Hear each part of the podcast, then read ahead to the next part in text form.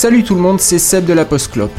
Alors voilà, Clément nous a demandé à tous de faire une mini chronique pour parler d'un album, histoire de combler les trous pendant le mois d'août et qu'on se rende pas trop compte que nous sommes tous partis en vacances.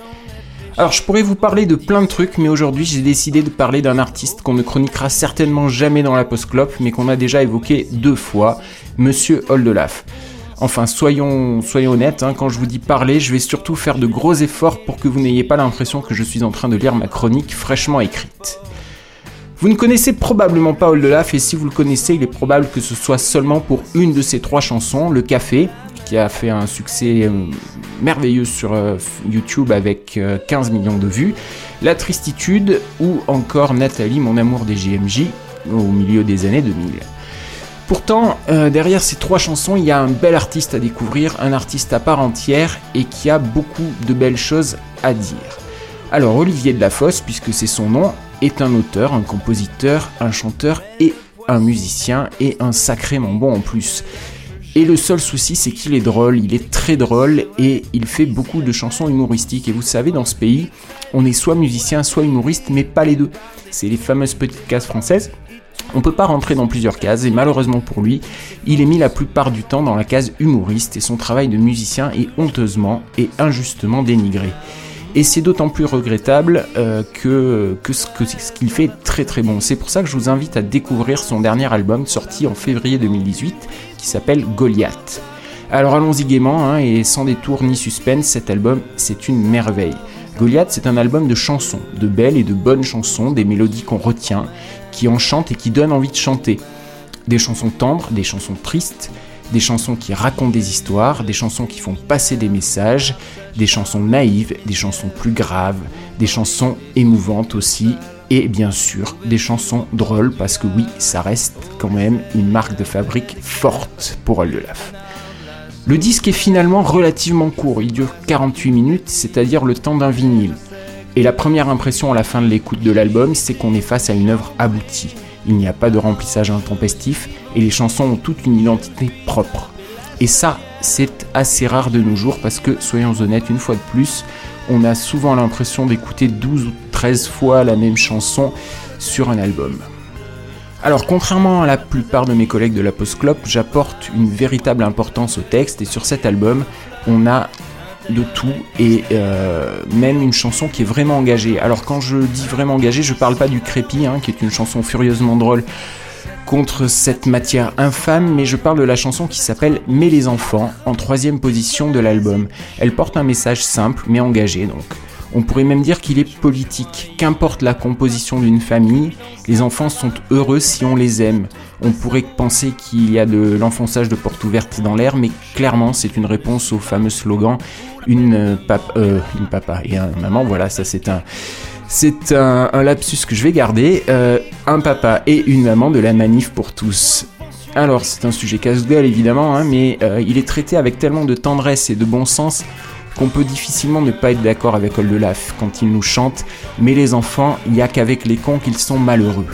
Il nous dit également dans le deuxième couplet qu'il y a des mamans qui travaillent autant que les papas, mais qui ne gagnent pas autant, et des papas qui trouvent que c'est navrant, mais qui font tout pour que ça ne change pas sur le texte. Alors voilà, c'est pas nouveau, hein, mais c'est dit avec euh, beaucoup de finesse et de tact et de talent. Il y a aussi sur euh, cet album des moments d'émotion pure, notamment avec la chanson L'Orgueil, qui est euh, mon coup de cœur. Un véritable petit bijou qui dure deux minutes. On y découvre un de lave sombre dans une chanson qui est ouvertement triste. C'est beau, c'est terriblement beau, c'est déchirant. Et pour moi, euh, ce n'est ni plus au fond qu'un chef-d'œuvre, tout simplement. J'ai fait exprès de dire ni plus au fond, puisque Oldelaf aime bien faire ce genre de fautes exprès dans ses textes. Voilà, le rire, euh, quant à lui, il n'est pas mis de côté hein, sur cet album, même s'il est réellement moins présent que sur les albums précédents.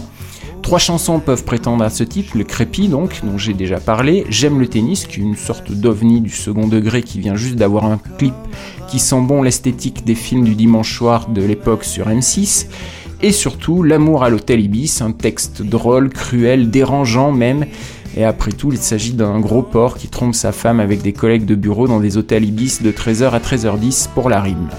Euh, voilà, j'ai quasiment fini. Hein. Les styles proposés tout au long de l'album sont variés, des ballades, des chansons pop, des chansons rock. Mais comme je l'ai déjà dit, chaque, chanson pardon, a son identité propre. On pourra citer rapidement le texte optimiste et les accords simples mais enjoués de la chanson Rond, qui est un rayon de soleil sur l'album. La bizarrerie quasi a cappella avec un solo en sifflant et des beatbox on pourrait, sans oublier, et si Oldelaf prend une guitare électrique, c'est assez rare pour lui, et il nous sort un son grunge qui n'est pas sans rappeler Nirvana, d'ailleurs Kurt Cobain est cité dans le texte. Tout ça contribue à faire de Goliath un excellent album de chansons françaises. Alors attention, hein, c'est de la chanson française, clairement. Il a des titres entêtants, des textes riches, fins, percutants, des styles variés et une production irréprochable. La musique peut paraître évidente, facile à première vue, mais lorsqu'on se penche un peu plus dessus, sur les suites d'accords, sur les arrangements, on se rend vite compte qu'il n'en est rien.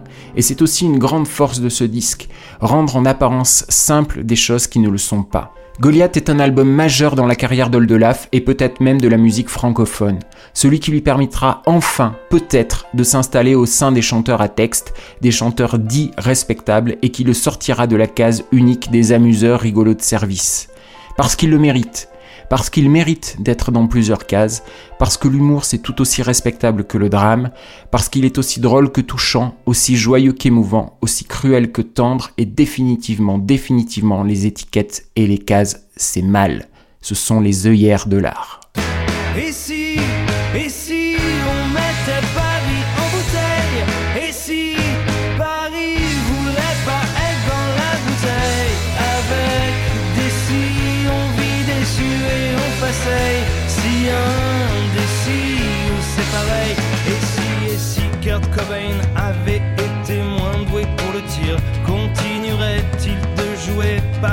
Ces morceaux qui déchirent Ou viendrait-il de sortir un album hommage à la calasse Ou pour clore son intermittence fait guitariste de De Palmas